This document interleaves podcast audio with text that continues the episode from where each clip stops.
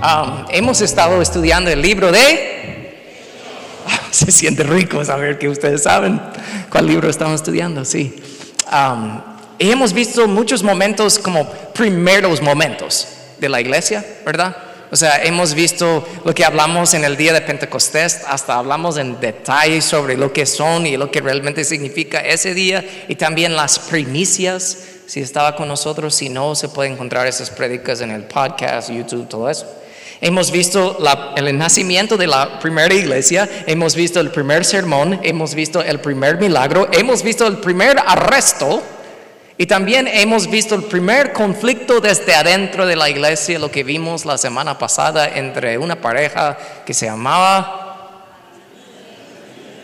Ananías y Zafira. Wow, voy a hacer más preguntas más difíciles, a ver cuántas siguen contestando. Sí, hemos visto muchas de esas cosas. Y uno pensaría, como hablamos al final la semana pasada, si yo voy a crecer una iglesia, no creo que es, bueno, es una buena idea matar a dos miembros de la iglesia esperando que los demás digan, like, wow, yo quiero ser parte de eso. Pero de manera asombrosa realmente, la palabra dice que después que pasó todo eso, la gente se escuchó de lo que pasó y dice la palabra que sin embargo cada vez más personas, multitudes de hecho de hombres y mujeres creían y se acercaban al Señor un milagro, solo Dios puede hacer eso. Entonces los discípulos, primer sermón, primer milagro, primer arresto, primer conflicto dentro de la iglesia, están así, subiendo y bajando, subiendo y bajando, ¿verdad? Y no es por casualidad que nosotros como iglesia, que estamos, hoy es nuestro domingo número 8 de estar aquí, si lo pueden creer, realmente apenas estamos iniciando y es bueno ver los patrones y lo que la primera iglesia pasó, porque realmente las mismas cosas nos siguen pasando a nosotros hoy. Entonces está sumiendo más personas a la iglesia, todo va bien, aunque están enfrentando cosas, y ahora la iglesia sigue creciendo, ¿verdad? Un momento están así, arriba. Y sigue la historia en este capítulo 5 de Hechos que dice, el sumo sacerdote y los funcionarios se llenaron de envidia oh, estaban aquí, la iglesia creciendo, ahora oh, otros vienen en camino, otro problema, los funcionarios, los ancianos, los religiosos están llenos de envidia, otro problema, otro problema en la vida. Y les digo, nosotros debemos y podemos identificarnos mucho con los de la primera iglesia en nuestras propias vidas y también como iglesia, porque algo que he aprendido, y ustedes lo saben también, la vida es una serie de problemas. Tú sales de un problema, que bueno, se siente rico, pero ¿qué debes saber? Que tarde o temprano va a venir otro, ¿verdad? ¿Y qué pasa con la gente? Debido a esa realidad, viven derrotados, viven tristes, viven preocupados, viven estresados, viven enojados, viven molestos, ¿verdad? ¿Por qué? Porque ellos piensan que el destino que están tratando de llegar, para muchos es su propia felicidad. Ellos piensan que es posible alcanzar en esta vida, pero ellos tienen el destino equivocado. Entonces, ¿qué pasa? De problema a problema en la vida, nunca disfrutan el viaje de esta vida. Porque esta vida nada más es un viaje. El destino de nosotros no está aquí. Entonces el hecho que vamos de problema en problema si yo vivo mi vida diciendo, ay, sí, pasé por un problema y salí bien, pero me espera otro y ahí voy siempre así, nunca voy a disfrutar nada. Porque esta vida está diseñada para disfrutar el camino confiando y dependiendo y conociéndole más al Señor, pero no estoy esperando mi destino aquí en esta vida, porque no se encuentra aquí. Y eso es bonito. Y yo estoy seguro que los primeros discípulos, los primeros miembros de la primera iglesia, ellos entendían eso. Pero les digo otra vez, muchos no disfrutan el viaje de esta vida porque tienen el destino equivocado. Entonces, vamos a hablar de cuatro cosas que podemos hacer prácticamente para poder disfrutar el viaje de esta vida. ¿Ok? Entonces, Padre, yo te pido en el nombre de Jesús que nos ayudas a captar lo que tu palabra nos enseña esta mañana, para nuestro bien, para tu gloria. En el nombre de Jesús, la iglesia dice, Amén. Primero disfrutamos el viaje de esta vida. ¿Cuándo? Sufrimos por Dios. ¿What? Eso suena como que está contradiciendo al otro. Disfrutamos el viaje en la vida cuando sufrimos por Dios. Pero hay una verdad tan bonita aquí que es tan cierto. Entonces, trata de imaginar a los discípulos, primer milagro, primer sermón, primer todo, están ahí arriba, de ahí vienen los problemas, de ahí otro crecimiento, de ahí están así, problema, no problema, problema, problema, están pasando por todo eso, ¿verdad? Y ahora tienen los funcionarios, los religiosos, aunque la iglesia está creciendo, ellos están llenos de envidia, y dice la palabra, Hechos 5, 18, arrestaron a los apóstoles y los metieron en la cárcel pública. oh, otro problema.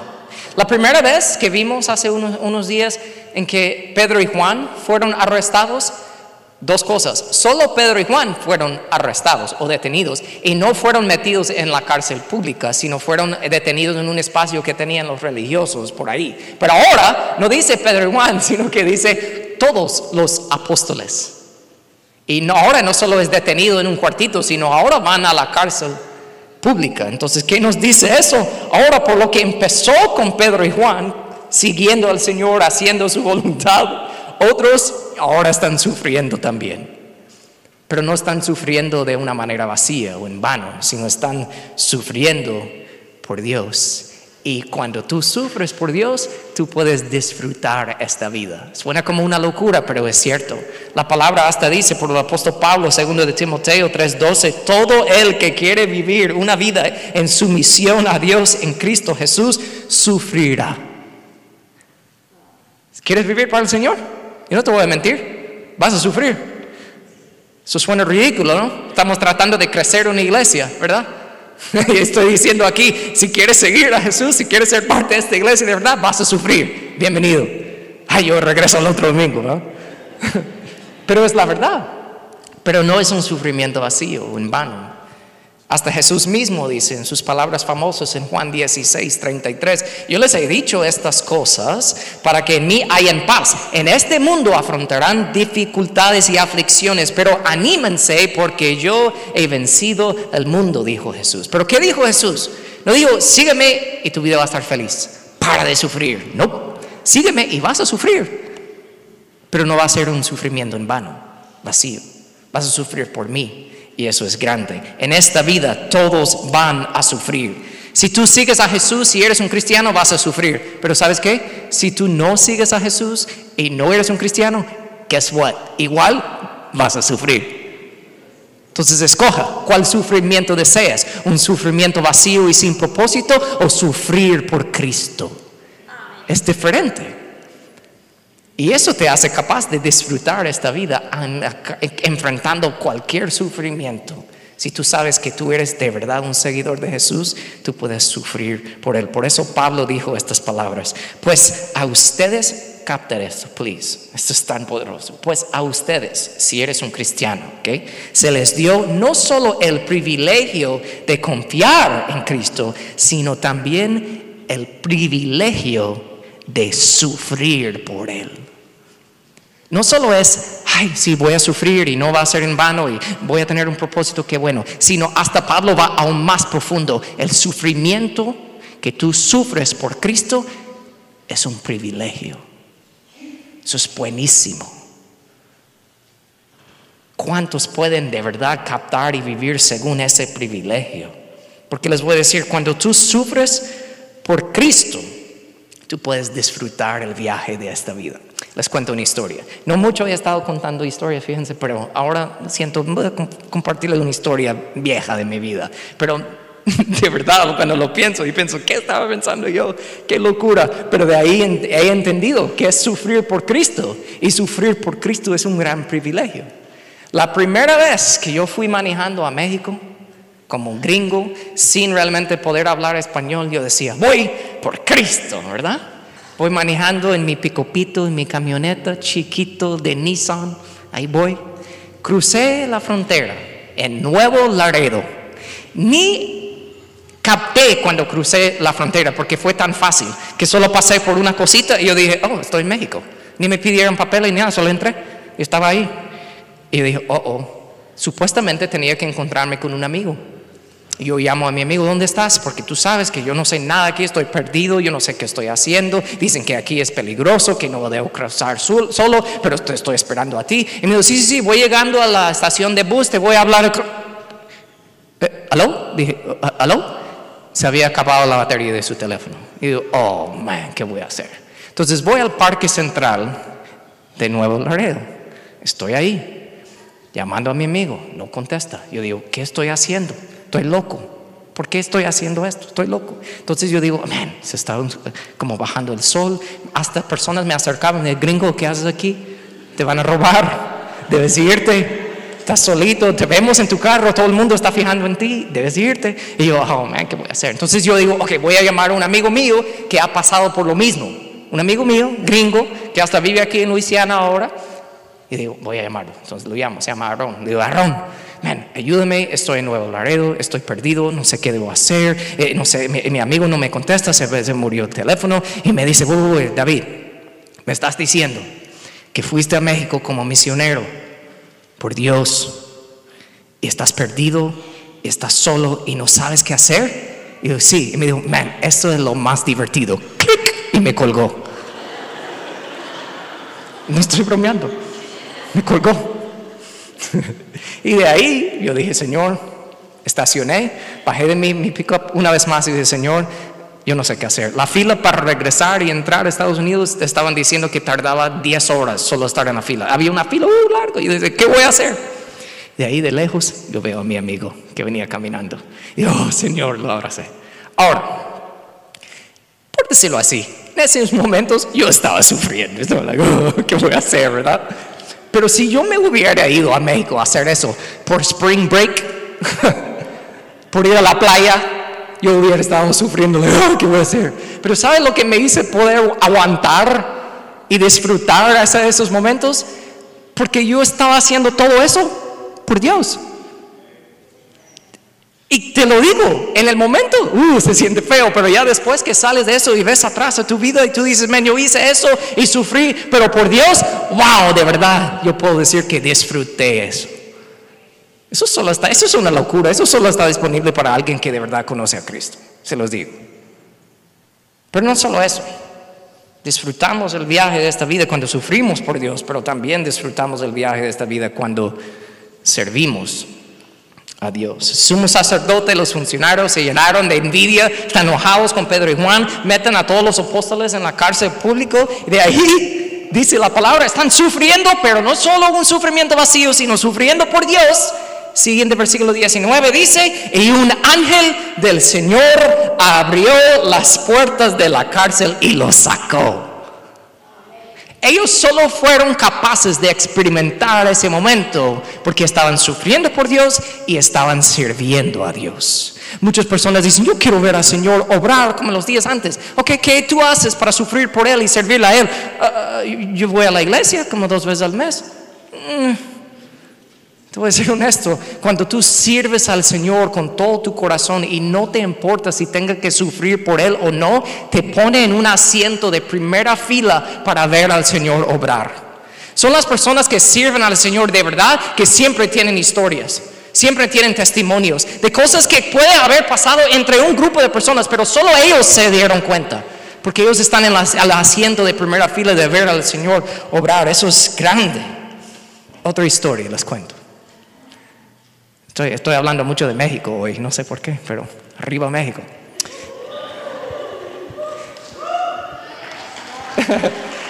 oh, wow, ok, está bueno. Antes que me pasó esa historia de cruzar la, la, frontera solito y todo, la primera vez que fui, fui en avión. Y todos los días yo tenía que llegar a la iglesia a las 5 de la mañana a ayudar a mezclar cemento. ¿Verdad? Eso eran mis clases de español. Entonces eso es lo que yo hacía. Pero un día yo orgullosamente dije, yo no necesito a alguien que llega por mí a llevarme a la iglesia, yo puedo, puedo hacer esto solo, voy aprendiendo el sistema de los taxis aquí y todo, yo sé que amarillo va acá y azul va acá, yo, puedo hacer esto.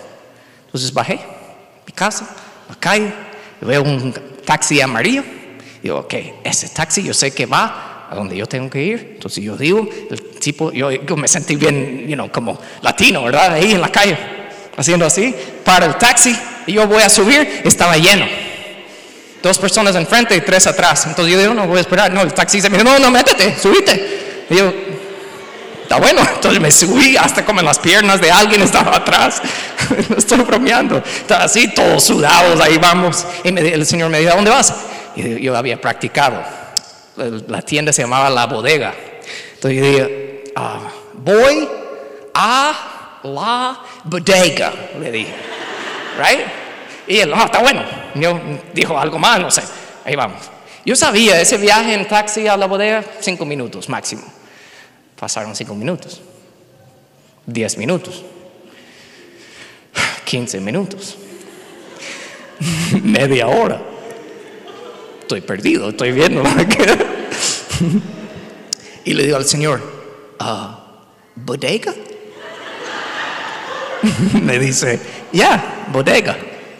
Ok, tal vez va a dar una gran vuelta. Ay, ay, yo en mi mente, hay otras personas, ellos están bajando, tal vez ellos como entraron primero, me toca después, I don't know, you know, ahí voy. Llegamos, para, él dice, ya, bodega. Y yo, ok, bajo, le doy mis 10 pesos, ahí está. Yo veo bodega, sí es bodega, pero esta no es la bodega que yo conozco. Estaba perdido. Entonces, ¿qué hago?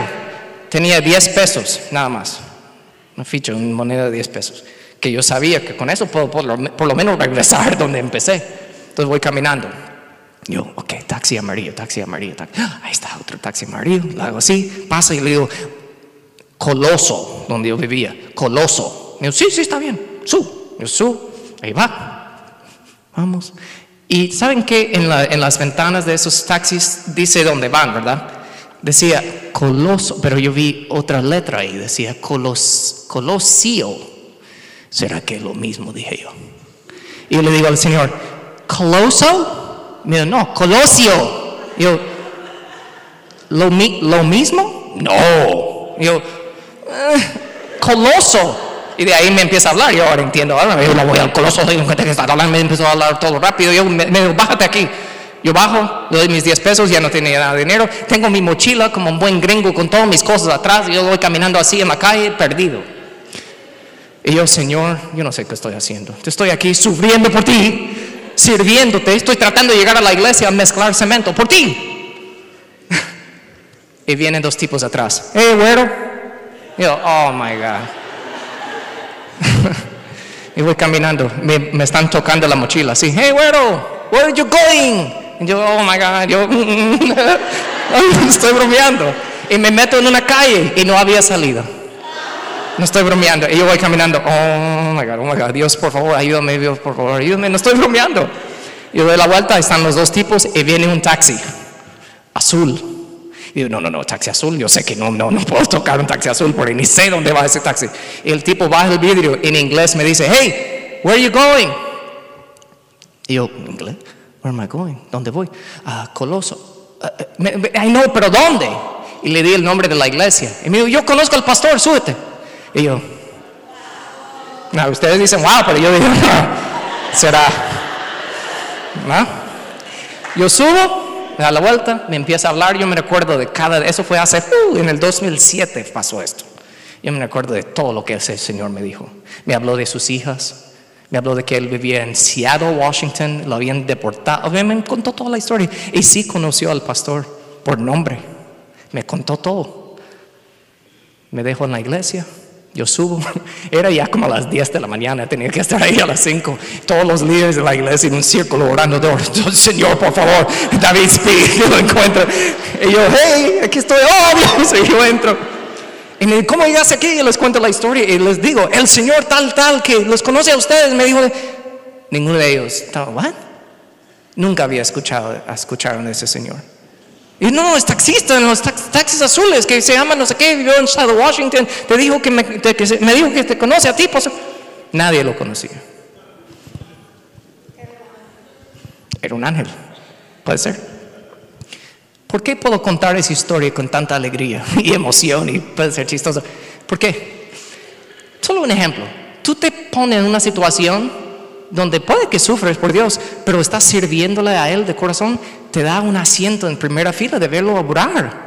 Yo tengo tantas historias, pero solo es Dios haciendo las cosas. Y eso no es solo porque soy David Speed, tengo el micrófono en mi mano, yo no soy nadie, eso es disponible para absolutamente todos. Y no tienes que ir hasta México para experimentarlo, lo puedes experimentar en Kenner, Metairie, donde sea, con tus vecinos. Solo empieza a servir al Señor y te pones en ese asiento de primera fila para verlo obrar. ¿Están conmigo? De ahí disfrutamos el viaje de esta vida cuando sufrimos por Dios, servimos a Dios y somos fieles a Dios. Mira lo que dice. Los metieron en la cárcel por estar predicando, ¿verdad? Mira lo que dice la palabra. El ángel los saca, ¿verdad? Milagrosamente. Y el ángel les dijo, vayan al templo y denle a la gente este mensaje de vida. Así que al amanecer los apóstoles entraron en el templo como les había dicho y comenzaron a enseñar de inmediato. ¿Cuántas personas cuando sufren por Dios por primera vez, por estar sirviendo a Dios por primera vez, después dicen, uh, ya no, eso fue difícil? Ellos hubieran podido decir, Ángel, I'm sorry, pero nos acaban de meter en la cárcel pública por estar haciendo lo mismo, ya vamos a tomarle un break. Pero dijeron, de inmediato fueron a regresar a hacer precisamente lo que ya habían estado haciendo, lo cual fue el motivo de meterlos en la cárcel para empezar. ¿Pero por qué fueron capaces de hacer eso? Porque sabían que sufrir para el Señor es un privilegio. Servir al Señor te pone en un asiento de primera fila de verlo obrar. Y si eso es disponible para mí, man, yo no voy a dejar de servirle, yo voy a ser fiel y seguir haciéndolo, pasa lo que pasa. Y eso es lo que ellos estaban haciendo. Yo escuché una historia de un pastor en la India que estaba en un lugar bien difícil como misionero en su propio país. Y por estar ahí predicándole el Evangelio, atacaron a él, quemaron su casa. Mataron a su esposo y sus dos hijos. Él salió, se escapó, él no murió, estaba herido, se recuperó y le dijo a su amigo, voy a regresar. Y su amigo le dijo, estás loco, ¿sabe lo que te espera? Él dijo esto. ¿Piensas que a Jesús le sabía lo que esperaba cuando entró a Jerusalén la última semana de su vida? A mí no me importa saber lo que me espera. Es un privilegio sufrir para Cristo y servirle a Él. Y yo voy a ser fiel a seguir haciéndolo. Y lo hizo. Está ahí hoy, es un testimonio real. Tiene varias iglesias ahí en ese mismo pueblo que se han convertido en cristianos. Pero ¿por qué fue posible? Porque ese Señor entendía que sufrir para el Señor es un privilegio. Servirle al Señor te pone en primera fila de un asiento de verlo obrar. Y cuando sufres, porque va a pasar, tú puedes decidir si vas a darte por vencido o seguir siéndole fiel al Señor. Está disponible para todos nosotros vivir de esa vida. ¿Y sabe lo que pasa cuando tú haces eso? Disfrutas la vida. Pasa lo que pasa. Puedo recibir mala noticia mañana. No es mi destino ese mala mi, mi destino es en el cielo con mi Señor. Entonces todo lo que pasa en esta vida solo es un viaje. Y si todos los problemas y sufrimiento que me sucede en la vida me hacen ah, fin del mundo, entonces nunca voy a disfrutar nada de esta vida. Porque esos problemas siempre van a venir. Sus dificultades siempre van a venir, pero van a venir sin Cristo o van a venir con Cristo. Y te lo voy a repetir, sufrir para Cristo, sufrir con Él es mucho mejor porque nunca es en vano, nunca es vacío, siempre es con un propósito. Eso está disponible para todos nosotros. De ahí por último, disfrutamos del viaje de esta vida cuando sabemos la verdad. ¿Por qué les digo eso? Les metieron en la cárcel y sale un señor que se llama Gamaliel parte de la Biblia favorita mía. Gamaliel era el maestro de la ley de Saulo, de Pablo. Era conocido. Y él llega y le dice, hey, hey, porque los funcionarios, los religiosos querían matar a los apóstoles por estar predicando a Jesús. Y viene Gamaliel y dice, hey muchachos, ¿se recuerdan a Teudas? Ustedes dicen, ¿conocen a Teudas? No, ¿verdad? Ninguno de nosotros conocemos Teudas, está bien, no debemos. Dice, pero ¿se recuerdan a Teudas? ¿Se recuerdan a Judas de Galilea? Otro Judas, no el discípulo de Jesús, otro Judas. ¿Se recuerdan a esos dos hombres? ¿Por qué mencionó Gamaliel a ellos? ¿Saben por qué? Porque en los días de Jesús, esos dos hombres se habían levantado y tenían gran, gran número de seguidores, cientos de seguidores, y querían derrotar a los romanos. Y tenía un gran eh, eh, eh, seguimiento, tenía muchas personas que lo estaban siguiendo. Entonces al final los mataron. ¿Y sabe lo que pasó con sus seguidores? Porque Teudas decía que era enviado por Dios. Judas de Galileo decía, yo soy enviado por Dios. Tenían seguidores, cuando los mataron, poco a poco, ¿qué pasó con los seguidores? Dijeron, mm, si es enviado por Dios, pero está muerto, mm, creo que estaba mintiendo. Y se fueron, cada quien por su lado. Entonces Gamaliel viene y les dice, hey, acabamos de matar a Jesús. ¿Por qué vamos a matar a estos también? Acabo de matar a Jesús. Déjalo. Déjalo, porque tarde o temprano se van a ir. Pero él dice y dijo algo bien poderoso, porque sin saberlo Gamaliel le estaba diciendo la pura verdad. Él dijo, así que mi consejo es que dejan a esos hombres en paz, pónganlos en libertad. Si ellos están planeando y actuando por sí solos, pronto su movimiento caerá. Pero si es de Dios, ustedes no podrán detenerlos. Tal vez hasta se encuentran peleando contra Dios. ¿Por qué nosotros estamos aquí hoy? Porque lo que estaba predicando Pedro y Juan y los apóstoles es la verdad. Y hay una cadena de personas contando esa verdad a otros, a otros que hasta tú y yo estamos aquí hoy. No estamos hablando de Teudas, ni saben quién es. o de Judas de Galileo, no.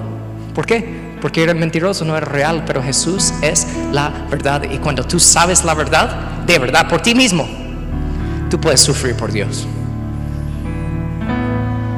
Tú puedes servirle con todo corazón.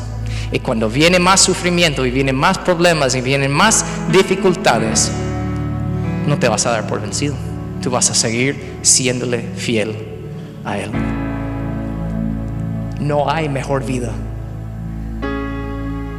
no hay mejor vida. Entonces piensa en tu vida por un momento.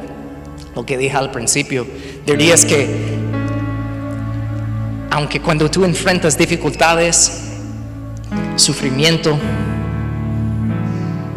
estás disfrutando el viaje de esta vida.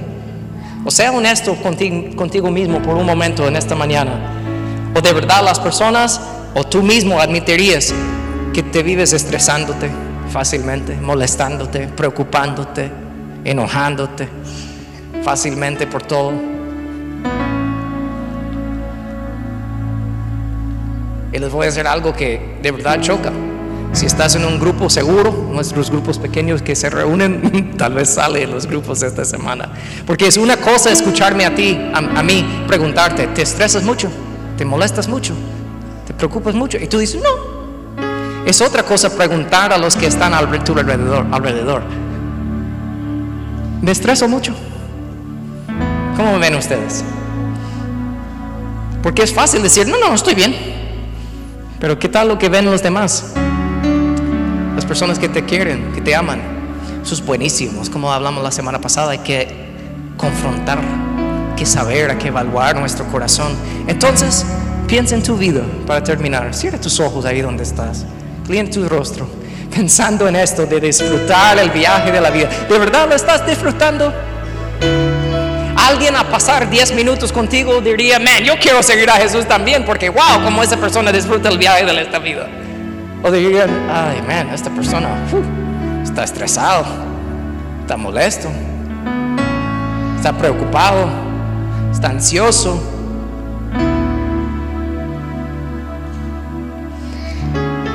Quizás, porque todos vamos a sufrir, pero quizás esta mañana tú admitirías, sí estoy sufriendo, pero estás sufriendo sin Dios.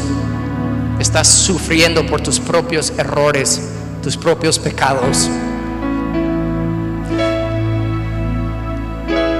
Como digo, todos vamos a sufrir, pero es mil veces mejor sufrir con Cristo. Es un privilegio Quizás tú no estás sirviendo a Dios. Y no estoy hablando de solo aquí en la iglesia, estoy hablando en todo lo que es tu vida. Porque si no estás sirviendo a Dios, cuando vienen las dificultades de la vida, tú las vas a ver como puras dificultades. No vas a ver más allá de lo que el Señor está haciendo en y a través de ti. Pero si estás sirviéndole a Él, eso cambia tu perspectiva. Entonces, ¿estás sufriendo sin Dios o con Dios? ¿Estás sirviendo a Dios? Quizás tú admitirías hoy en esta mañana, cuando hablamos de ser fiel a Él, tú no has sido fiel a Dios. Pero una esperanza para tu vida esta noche, esta mañana es, la palabra dice, cuando nosotros no somos fieles, Él sigue siendo fiel. No hay nada malo en admitir que no has sido fiel al Señor. Él no te regaña, te espera con brazos abiertos porque Él es la respuesta a tu infidelidad a Él. Y ahí por último, quizás, y eso es lo que amarra todo, no estás sufriendo con Dios, estás sufriendo por tus propios errores. No estás sirviendo a Dios y mucho menos estás siendo fiel a Él. ¿Sabe por qué? Más probable, la raíz de eso es que tú no sabes la verdad por ti mismo.